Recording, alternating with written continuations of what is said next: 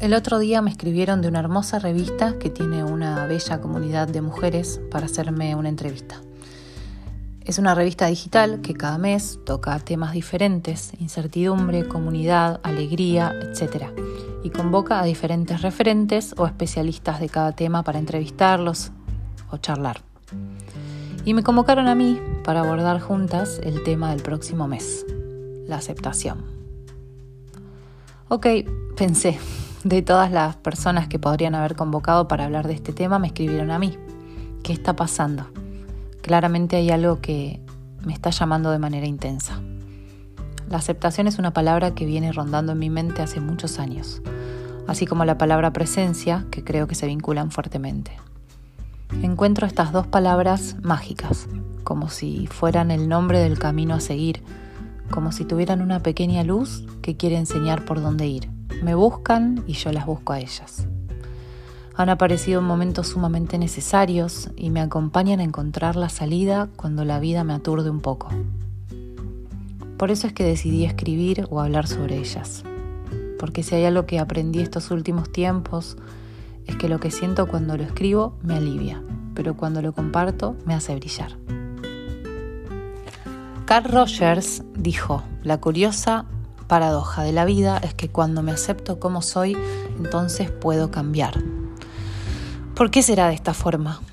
La no aceptación es una resistencia, es una tensión de lucha y dolor potenciado extra, que se suma al dolor inicial, esa cosa que no aceptamos y se transforma en sufrimiento. Buscamos la no aceptación de las situaciones, pasarlas por encima y hacer como que no están ahí, o huir de las mismas, para evitar el sufrimiento y generamos en realidad todo lo contrario. Pero por el momento no existe, o que yo sepa, no existe una pastilla que borre nuestros recuerdos o lo que sabemos que sabemos. Por lo que el dolor, la ansiedad, el miedo, el enojo que vienen por aquello que no estamos aceptando, terminan haciendo un combo explosivo en nuestra vida, en nuestros vínculos, en nuestra salud mental y física. En mi caso personal, cuando nació mi hija, tuvieron que llevarla directamente a terapia intensiva de bebés recién nacidos, neonatología, porque su vida estaba en riesgo y con el correr de los días nos fuimos enterando que tenía un síndrome genético que le traería o le podía traer muchas complicaciones en su salud y en su vida. Si en esos días no hubiera comprendido que tenía que aceptar, mi salud mental estaba en riesgo y el dolor agregado de la lucha con el amarre que me había hecho a mi imaginario de cómo serían las cosas, me hubiera reventado en mil pedazos. Mantra personal que les quiero compartir. En el momento presente acepto esto que está sucediendo.